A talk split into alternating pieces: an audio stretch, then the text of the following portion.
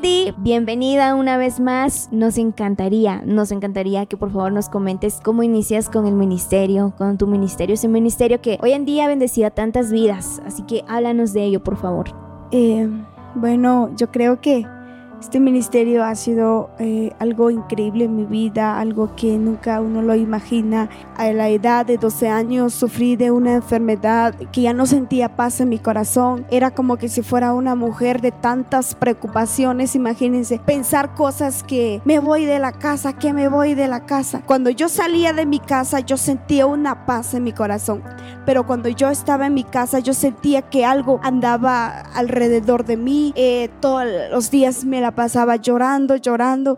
Y justamente, hermanos, llegó un día donde mi papá entra conmigo y me dice, eh, ¿qué te pasa, Wendy? ¿Por qué toda la vida te la pasas llorando? yo sentía un dolor que me mataba, eh, tenía un dolor aquí en la frente y ese dolor era muy feo que empezaba a tocar mis manos, que sentía una debilidad enorme en mi vida y fueron momentos muy difíciles para mí porque imagínense, tenía 12 años, ¿qué sabía yo de enfermedades? ¿Qué sabía yo de procesos en, el ministerio, en la vida? No sabía nada. Pero en eso mi papá me leyó esta porción de la palabra de Dios y yo quiero compartir con ustedes, hermanos. Salmo 91, su versículo 1 nos dice, el que habita el abrigo del Altísimo morará bajo la sombra del Omnipotente. Diré yo a Jehová, esperanza mía y castillo mío, mi Dios. ¿En quién confiaré? Él te librará del lazo del cazador y de la peste destructora. Y este versículo lo leí hasta en el versículo 16 llegué. Yo los invito, hermanos, a que ustedes lean este versículo, importando el proceso que estén pasando, porque a través de este versículo mi papá Em, me leyó tres veces este versículo, recuerdo muy bien, tres veces me leyó y ahí encontré mi sanidad. Y de ahí empecé a grabar a la edad de 14 años, grabé a, esa edad, pero yo no sabía lo que me esperaba, no sabía lo que iba a venir. En mi vida nunca imaginé que un ministerio uno tenía que pagar un precio.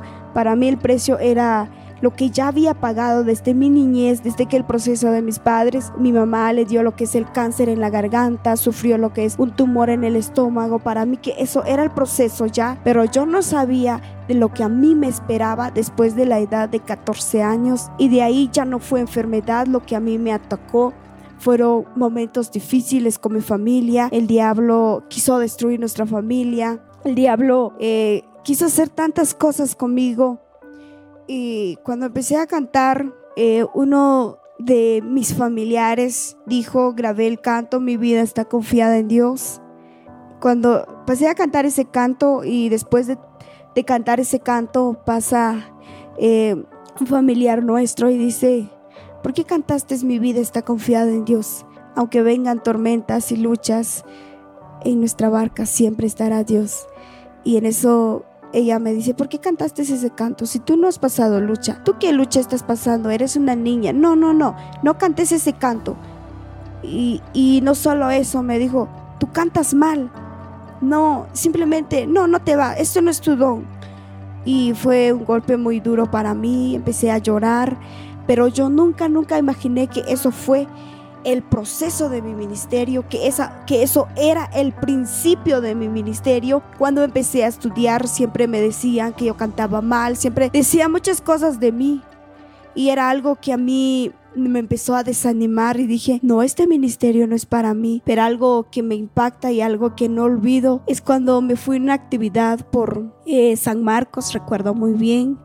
Eh, en ese entonces aún no teníamos carro, estuvimos pagando eh, un, carro para que nos llevara y en ese viaje nos cobraron eh, como mil quetzales, pero el carro se nos echó a perder eh, antes de llegar a San Marcos y nosotros ya habíamos dado los mil quetzales al que nos hizo el favor de llevarnos.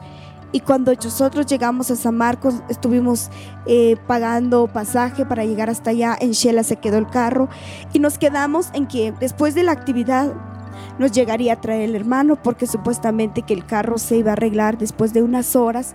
Final de cuentas dijo, no, mejor vénganse, los encuentro en Shela y le pedimos favor a los pastores de esa amada congregación, les dijimos a que nos fueran a ir a dejar en Shela y nos vinieron a dejar, pero fue algo que muy triste. Cuando llegamos ahí en Shela, era como medianoche, ya se estaban cerrando las gasolineras, eh, andábamos en la oscuridad y en eso seguridad nos decía, eh, ya váyanse, que aquí no se pueden estar refugiándose, váyanse, váyanse. Y cuando vimos, el hermano nos dice, hermano, fíjense que me disculpan, pero nadie contestaba de ustedes, pero yo ya me regresé, ustedes miran cómo le hacen. Y cuando yo abrí el sobre, era 50 quetzales de ofrenda, empecé a llorar, le dije a Dios, Dios mío, ¿qué voy a hacer? ¿Qué voy a hacer con estos 50 quetzales? Y en ese entonces yo no tenía ni un trabajo, simplemente éramos hijos que eh, estábamos estudiando, no, no tenía ni un trabajo para poder reponer ese dinero.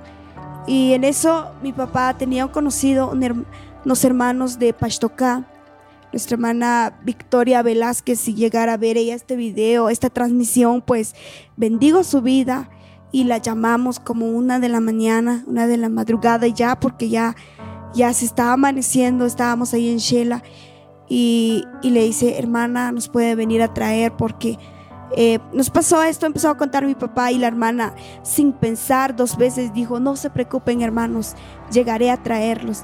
Y nos llegó a traer el hermano, pero sí fue eh, un momento muy duro para mí porque estábamos ahí en la oscuridad, nadie nos contestaba. Nosotros dijimos que nos, nos quedaremos ahí hasta el amanecer.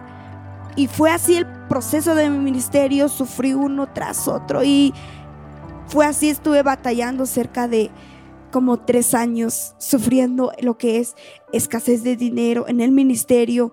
Y llegó un momento donde le dije a Dios, Dios mío, este ministerio no es para mí, yo lo voy a dejar y recuerdo cuando yo les decía a los hermanos, hermanos, em, invítenme, aunque no me den nada de ofrenda, invítenme en sus iglesias.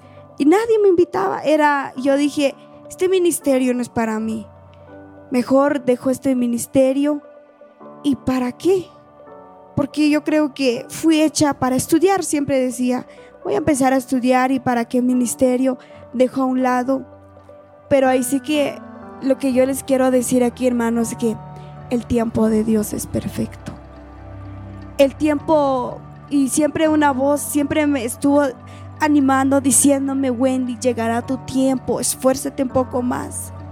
Wendy, llegará tu tiempo, esfuérzate un poco más. Pero yo le decía a Dios, Dios mío, pues que yo no tengo nada. Yo veo a tantas solistas ya prosperadas en el ministerio y yo ni un par de calzado he podido comprar en el ministerio fue muy duro para mí, hermanos, realmente fueron momentos de procesos bastante, bastante grande. Y en el año 2018 Dios me dio la bendición, la oportunidad de grabar la tercera grabación. Y esa grabación donde uno de los cantos que impresionó a muchas vidas, lleva herido el corazón. Y con ese canto Dios empezó a abrir puertas.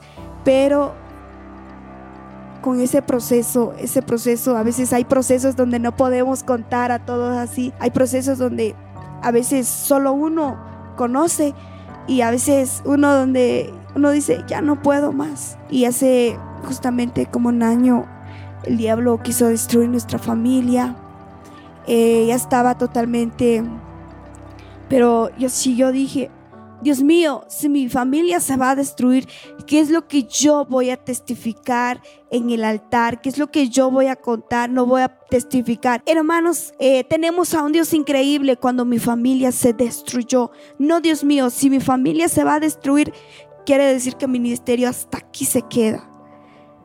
Pero yo le dije a Dios, yo no quiero que mi, mi ministerio, no quiero que mi familia se vaya. Eh, a la ruina, no quiero que mi familia se destruya. Lo que quiero es que tú empiezas a trabajar en medio de este proceso. Pero yo, hermano, sin imaginar cuando grabé el canto, un día orando le dije a mi Señor, tú eres el farero y, y yo el barro soy. moldea mi vida a tu parecer. Y en eso Dios me dice, entonces Wendy, ¿por qué cantaste ese canto si no quieres que pases en este proceso? Y en eso dije, sí, cierto, Dios mío. Yo lo que estoy haciendo no, en ni un momento he dicho que tu familia se va a destruir. Lo que estoy haciendo es, los estoy transformando. Los estoy transformando para que ustedes empiezan a madurar en los momentos difíciles. Y algo que, que, siempre yo lo tengo presente, hermanos, a que Dios nunca, nunca nos manda un momento difícil, una enfermedad, una escasez a que nosotros no soportemos. Dios siempre manda un momento difícil, una enfermedad, deuda, de lo que nosotros seamos capaces. Si tú estás sufriendo en una enfermedad donde tú sientes que ya no puedo más, esta enfermedad me está consumiendo, me estoy muriendo, es porque Dios vio una capacidad grande en ti. Y fue eso, Dios empezó a moldear nuestra vida con mi familia. Fue algo impresionante, hermanos. Algo impresionante lo que pasó. Después de un tiempo, justamente el año pasado, yo siempre quería eh, grabar unos cantos con el productor Pedro Aquichi. Lo bendigo, hermano. Si usted está viendo esta transmisión, lo bendigo. Eh, nunca imaginé grabar con él, nunca imaginé eh, llegar a sus estudios, nunca, nunca imaginé, simplemente para mí era un sueño inalcanzable. Un hermano de los estados me llama, hermana Wendy, eh, justamente a principios de 2019 me dice, hermana Wendy, no, no, a finales de 2018 me dice, hermana Wendy, Dios pone en mi corazón que vas a grabar. Y le, digo, pero yo no tengo planes de grabar. Y en esa, esa familia me llama desde los Estados Unidos, no, vas a grabar y vas a grabar. Y nosotros te haremos un envío de una ofrenda de 13 mil quetzales. Wow, no lo podía creer. Dije, no, no puede ser esto. Y Dios me dice, no que me pediste a que yo te levantara en el ministerio, acéptalo. Y grabé, y en eso grabé el canto, Tú eres la luz, que ha sido un canto de una gran bendición para muchas vidas. Pero cuando grabé este canto, estuvimos pasando un proceso muy grande, pero también puedo decir que en medio de ese proceso Dios se manifestó y en ningún momento Dios nos abandonó, en ningún momento Dios nos dejó solos. Eh, hace como seis meses antes que se lanzara el canto Tú eres la luz, Estuvimos pasando un proceso bien fuerte con mi familia, con mi hermanito. Em, y él tomaba una decisión de lo que ni yo ni mi familia estábamos de acuerdo. Y él dijo, bueno, ya está hecha esta decisión. Y yo le dije a Dios, Dios mío, y ahora, ¿quién me acompañará en las actividades? Mi hermano siempre anda ahí conmigo, él es el que anda ahí mi piloto, por lo decir, eh, eh, siempre anda ahí conmigo. Entonces yo dije, si se va a ir él, ¿qué será de mí? ¿Qué será del ministerio? Porque yo sentía que él iba encadenado junto a mí, porque él era como mi pilar, por lo decir.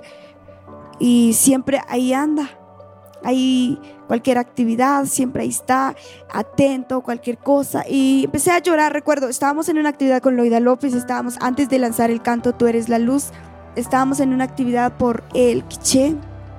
En eso mi mamá me llama, me llama llorando y me dice, Wendy, ya está, eh, estamos a punto de perder a tu hermano y ya no se puede hacer nada, ella llorando. Y empecé a llorar y Loida me dice, ¿qué te pasa, Wendy? Pues estamos pasando un momento de proceso, le digo, y le empiezo a contar lo que nos estaba pasando y ella me dice, no, Dios no nos va a abandonar, oremos y empezamos a orar. Y en eso Dios, una voz me dice, verás la gloria de Dios. Y yo de inmediato llamo a mi mamá y le digo, mamá, no se desespere, Dios ya me habló, entonces no, no, no tenemos que preocuparnos en la Biblia, dice que por nada del mundo tenemos que afanarnos. Que si somos sus hijos, Él no nos va a dejar, no mamá, solo empecemos a orar, es lo único que nos queda, empezamos a orar, a orar. Y yo llegando de una actividad de Chichicastenango, saliendo de Quiché, fuimos a una actividad a Chichicastenango con Loida. Y en eso, de igual manera, mi mamá me llama de nuevo y me dice, Wendy, es que ya está todo perdido. ¿Sabes qué? Venite, me dice, venite. Pero yo estaba en la actividad, no podía dejar abandonado la actividad. Y le dije a Dios, Dios mío, yo sé que tú vas a pelear nuestras batallas. En Éxodo 14, 14 dice que Él pelea por nosotros, que Él es nuestro pronto auxilio, que Él, así como peleó Dios sobre la vida de los israelitas cuando estaban a punto de cruzar el Mar Rojo, cuando vieron que ya venían sus enemigos y cuando Dios empezó a levantar como que un remolino en medio de ellos. Y yo empecé a decirle a Dios, Dios mío, así como el tiempo de los milagros no ha pasado, yo creo un milagro en ti. Y yo creí, llegando en la casa, estaba como después de unos días fuera de casa, llego como 11 de la noche, mi hermano estaba despierto y le hablo y le digo, ¿cómo estás? Le digo, y él no me respondía. Y le digo, ¿cómo estás? Y me responde, estoy bien. Me dice, y yo le digo, mira, te traigo algo. Siempre somos dos hermanos que nos queremos bastante, nos apreciamos bastante. Y le digo, mira, yo te traigo eh, una tu bebida y le di unas galletas. Y sí, déjalo ahí. Y eso es algo que me dolió tanto. Él es un niño, así cuando le doy algo, él lo dice, ay, gracias, eh, que Dios te bendiga, me dice. Y es algo que me dolió. No es porque me haya dolido que no me haya dicho nada, simplemente me dolió por verlo en esa tristeza en donde él estaba. Y él me dice, Wendy, fíjate que eh, yo ya no puedo más estar aquí, eh, yo me voy y me voy. Y yo le digo, ¿por qué piensas así? Si Dios está con nosotros, él es el dueño del dinero, Él es el dueño de todo. Verás cómo Dios nos levantará de esto, le digo. Y él me dice, no, Wendy, ya no. Y era como a las 5 de la mañana, yo me despierto y empecé a orar. Empecé a orar con Dios y le dije, Dios mío, yo sé que tú no nos vas a abandonar, solo danos fuerzas para poder superar esto. Pero hay algo, hermanos, mis papás, ellos totalmente como que perdieron la fe, pero yo era la única de la familia donde le decía a mi mamá que por dentro, me mataba por dentro, pero yo siempre les decía, mamá, vamos a ver la gloria de Dios, mamá, vamos a ver la gloria de Dios. Y el último día donde ya estaba totalmente tomada esa decisión, estábamos en Totonicapán, en el centro de Tonicapán, eh, como a la una de la madrugada, estábamos ahí eh, desesperados. A veces uno, aunque tenga eh, un buen plato de comida, uno ya no lo puede disfrutar. Estábamos ahí en eso mi mamá me dice, yo ya no puedo más porque solo dos y Dios como que está permitiendo a que uno de mis hijos lo arrebatara de mis brazos y yo le digo a mi mamá, no mamá, estamos pasando un momento de proceso, algún día lo llegaremos a entender por qué este proceso le digo, algún día lo llegaremos a entender por qué este proceso, a lo mejor ahora pues pueda que nosotros nos cueste entenderlo, algo hermanos a que yo siempre he aprendido cuando estamos en el proceso no lo entendemos, siempre decimos, siempre nos quejamos y decimos, ¿por qué a mí Dios mío? Es que si yo si yo te busco, pero algo que tenemos que tener presente, cuando nosotros levantamos un altar de adoración ante Dios, estamos eh, causando a que el enemigo se empieza a levantar contra nosotros. Porque cuando nosotros decimos amén, gloria a Dios, el enemigo no le gusta. Él como que, ay, dejen de hablar. Y es cuando donde ahí nos empieza a atacar. ¿Por qué decimos, por qué mi vecino le va muy bien y él no busca de Dios? Porque él no le está provocando al enemigo. Nosotros cuando entre más buscamos a Dios, estamos provocando al enemigo. Pero hay algo que tenemos que saber, que tenemos que ser fieles en los momentos difíciles. Y después de ahí terminamos ese proceso con mi familia, pero algo en mí decía que no se va a destruir. Y era la voz de Dios, era una consolación. Pero esa voz mi mamá no la podía escuchar, solo yo lo podía escuchar. Y le dije, mamá, no, mi familia no se va a destruir, mi hermano él va a seguir con nosotros, quería dejar sus estudios, quería abandonar todo. Y para terminar este testimonio, hermanos, cuando él, cuando Dios nos liberó, cuando Dios puso esa tranquilidad en el corazón de él, estábamos en el centro de Totonicapán, empecé a llorar y le dije a Dios, Dios mío, ya no podemos más. Si tú permitieras a que mi hermano se va de la casa, yo ya no podré seguir más. Porque él era como que Así como decía, Él era como mi pilar, es como mi pilar al ministerio. A todos lados donde vamos, Él va ahí, Él va ahí. A veces ustedes sabrán lo que son las redes sociales ahora. Uno, yo en... Eh, no puedo estar ahí con donde GPS, que donde estamos, nos perdimos, en qué lugar vamos, pero él ahí siempre, siempre es un niño que Dios le ha dado una sabiduría eh, enorme para mí y lo admiro bastante y le dije a Dios, ¿quién va a estar conmigo en mis batallas? Cuando paso momentos difíciles, Él siempre ahí está. Y yo le dije a Dios, Dios mío, si tú arrebataras, si tú permites a que mi hermano se irá, yo ya no sé qué será de mí, yo ya no tendré palabras cómo testificar tus maravillas. Y le dije a Dios, Dios mío, danos esa oportunidad de volver. Si en algún momento momento fallamos delante de ti, perdónanos. El perdón, hermanos, es algo que tenemos que tenerlo siempre. No importa si uno dice, pero es que si yo siento que he hecho lo bien, pero en cualquier momento fallamos con nuestra mirada, con nuestra forma de ser, le fallamos a Dios. Y empecé a pedirle perdón a Dios y le dije, Dios mío, perdónanos, perdóname si yo fui la quien falló, si te fallé. Y le dije a mi mamá, ya es el momento de solo pedirle perdón a Dios, mamá. Y estábamos allí, ya se estaba amaneciendo, estábamos en el centro de Totonicapán y de nuevamente escuché la voz, verás la gloria de Dios. Y le dije a le vuelvo a decir a mi mamá, mamá, vamos a ver la gloria de Dios. Vamos a ver la gloria de Dios. Y cuando llegó, eh, como que ya estábamos para regresar, y él dice, ya llevaba como una semana de no comer. Y él dice, yo tengo hambre, dice, pasemos a comprar algo y pasamos a cenar porque ni, ni habíamos cenado. Eh, y en eso Él dice, eh, oren por mí, es lo único que les digo, oren por mí. Siento que ya no tengo fuerzas para orar. Eh, oren por mí, yo sé que Dios, Él nos va a escuchar, Él va a hacer su voluntad. Y en eso Dios me dice, dile a mi hijo que Él ya no es esclavo del temor, que Él me pertenece, que Él ya es mi hijo.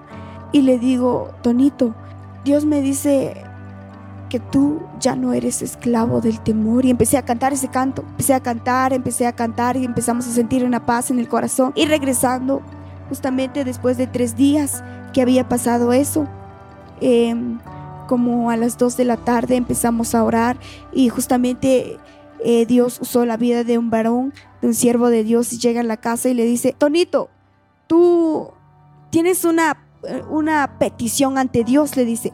Yo no conozco lo que estés pasando, no conozco, pero déjame decirte que si tú vas a seguir, seguir insistiendo, Dios te va a mandar algo y ese algo se quedará marcado durante el resto de tu vida porque lo bien a que tú pierdas un brazo o lo bien a que tú pierdas una pierna, le dijo. Y fue algo, hermanos, que cayó en el corazón de mi hermano, penetró en el corazón de él y dijo, no, ya no puedo, no, es cierto, esta decisión ya no, es cierto, ya no, ya no, yo respeto la voz de Dios. Y empezó a, llorar y él dice, es cierto. Pero antes de eso, hermanos, justo como dos meses o un mes justo antes que yo grabara el canto Tú eres la luz, pasamos ese proceso muy grande, el proceso que sufro en mi familia, yo siento que lo sufro también porque solo somos dos hermanos nada más y es algo donde nos afecta bastante si uno de mi familia se enferma, eh, toma decisiones que, nos, que no simplemente que no traen una bendición en la vida. Y cuando grabé el canto Tú eres la luz, fue un 7 de octubre que lo estuvimos lanzando y fue algo que impresionó muchas vidas. Es un canto que ha sido una gran bendición y que, y que ha marcado mi vida porque desde que grabé este canto, tú eres la luz. Dios empezó a hacer algo increíble en mi vida. Es donde ahí yo dije, cuando estaba en los procesos, pueda que yo no las entendía, pueda que yo me quejaba ante Dios y le dije a Dios, pero Él fue mi fiel amigo, quien estuvo siempre conmigo. Y ahora juntos con mi hermano, le estamos sirviendo a Dios. A donde quiera que nos vamos, Dios nos ha liberado de tantos accidentes. Muchas veces hemos eh, encontrado a personas como que nos quieren hacer daño en el camino, pero Dios ha sido fiel. Y entonces yo me doy cuenta que todos los procesos por qué mi hermano estuvo en ese proceso, porque él es mi compañero en estos días. Mañana estaremos en dos días de campaña en Chile Verde. Entonces es algo que a mí me impresiona y le digo a Dios, Dios mío, si fuera que nosotros hubiéramos perdido la fe, la esperanza a que Él hiciera un milagro, no estaría donde estamos. Lo que quiero decir con mi testimonio, hermanos, no importa el proceso que estés pasando, pero después de ese proceso llega lo que es la bendición de Dios. Y canto Tú eres la luz. Hace unos días estuvimos recibiendo un mensaje con Loida López y nos dicen, nos escribe un joven, dice, estuve a punto de cometer el peor error de mi vida, de suicidarme, pero cuando escuché el canto Tú eres la luz fue algo que impactó mi vida. Amar en la vida es precisa, el odio no debe existir. Y en eso cuando yo dije, Dios mío, ayúdenos a seguir. Cuando grabé este canto, yo le dije a Dios, Dios mío, no quiero que sea un canto más, lo que quiero es que este canto llegue una, lleve una bendición en cada vida. Y este canto, por medio de este canto, Dios nos levantó, Dios usó más mi vida, eh, Dios nos permitió durante como tres meses, Mireili justamente estuvo en el lanzamiento, justamente hace como tres, cuatro meses estuvimos lanzando este canto.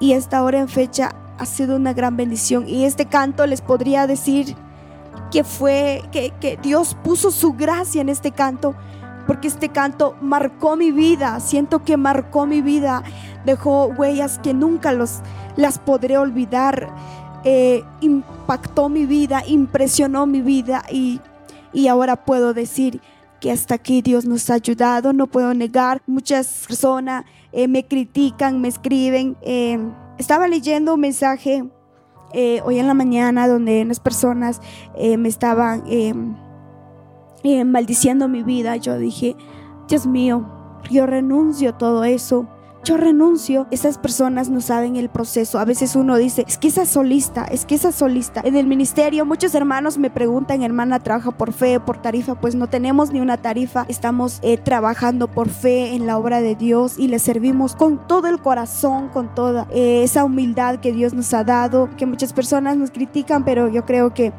em, siempre eso hay en todo momento, en todos lados. Pues esto ha sido parte de mi vida, de mi proceso. Tengo la edad de 20 años. Los animamos, hermanos, a que sigan adelante. Eh, más, no importa, así como decía hace un momento, no importa el proceso que tú estés pasando, sea un proceso de enfermedad, proceso de, proceso de deuda. Solo persevera, persevera, disfruta el proceso. Muchas veces nosotros esperamos a que llegue la victoria, hasta ahí empezamos a reírnos, hasta ahí empezamos a servirle a Dios, pero no.